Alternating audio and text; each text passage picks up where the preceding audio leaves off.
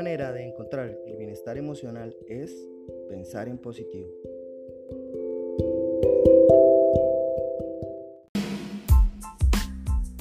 Hola, ¿qué tal? Un gusto saludarlos a todos. Bienvenidos un día más de Piensa en Positivo, el podcast en el que hablamos de hábitos positivos y claves prácticas para el desarrollo personal y profesional, y así disfrutar de una vida más plena y significativa.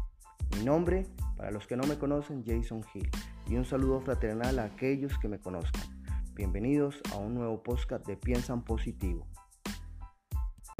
Episodio número 1. La resiliencia.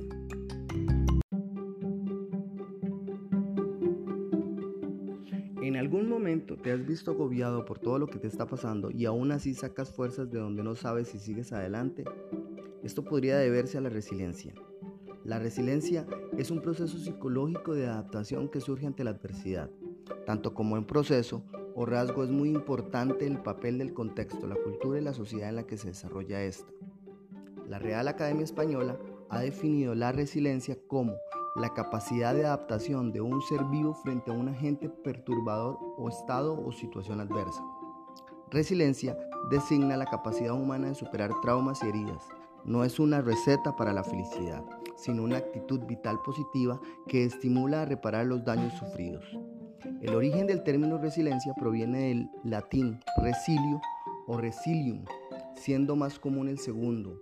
Ambos significan volver atrás o volver a, su estado inicial. El término tiene su origen en la física, la cual es la capacidad de la que está dotado un material para resistir un impacto y retomar su forma original.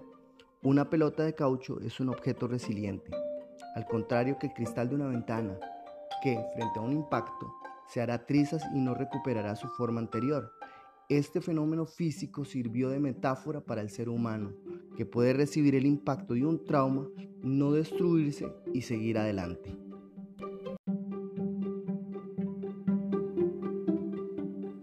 Se ha dicho que nuestra mente consciente representa solo el 3% de nuestro cerebro. El otro 97% pertenece a la mente subconsciente. Sin embargo, este 3% puede alimentar las raíces de nuestra manera de relacionarnos con el mundo e ir transformando nuestro subconsciente. Es un proceso recíproco. Ese pequeño placer puede ser algo como interactuar con nuestros hijos, sentir la brisa en nuestro rostro o la satisfacción de culminar un trabajo. En pocas palabras, es pedirle a nuestro cerebro que recuerde que esto es importante. Y con el tiempo, nuestro cerebro puede aclimatarse a darle significación a las experiencias sencillas de su cotidianidad. Es decir, podemos acostumbrarnos a ser felices. Consejos para aumentar la resiliencia. Si quieres ser más resiliente, ten en cuenta los siguientes consejos. 1. Conéctate. Crear vínculos positivos sólidos con tus seres queridos y familiares puede brindarte el apoyo y la aceptación que necesitas, tanto en los buenos momentos como en los malos. Genera otras relaciones importantes. Puedes ofrecerte como voluntario o participar en alguna comunidad religiosa o espiritual. 2. Haz que todos los días sean significativos. Haz algo que te dé la sensación de logro y propósito todos los días. Establece objetivos que te ayuden a ver que el futuro tiene sentido. 3. Aprende de la experiencia. Piensa en cómo afrontaste situaciones difíciles en el pasado. Ten en cuenta las habilidades y las estrategias que te ayudaron en tiempos difíciles.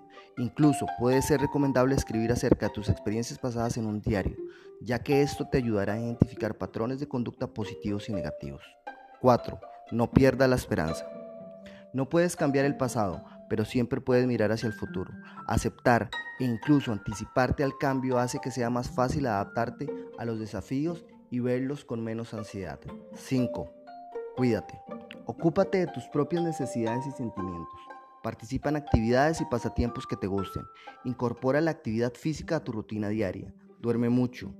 Lleva una dieta saludable, practica técnicas de manejo del estrés y de relajación como yoga, meditación, visualización dirigida, respiración profunda u oración. 6. Sé proactivo. No ignores tus problemas. En cambio, trata de determinar qué se debe hacer, elabora un plan y haz algo al respecto. Aunque pueda llevar tiempo recuperarte de un contratiempo importante, un acontecimiento traumático o una pérdida, es importante que sepas que las cosas pueden mejorar si lo intentas.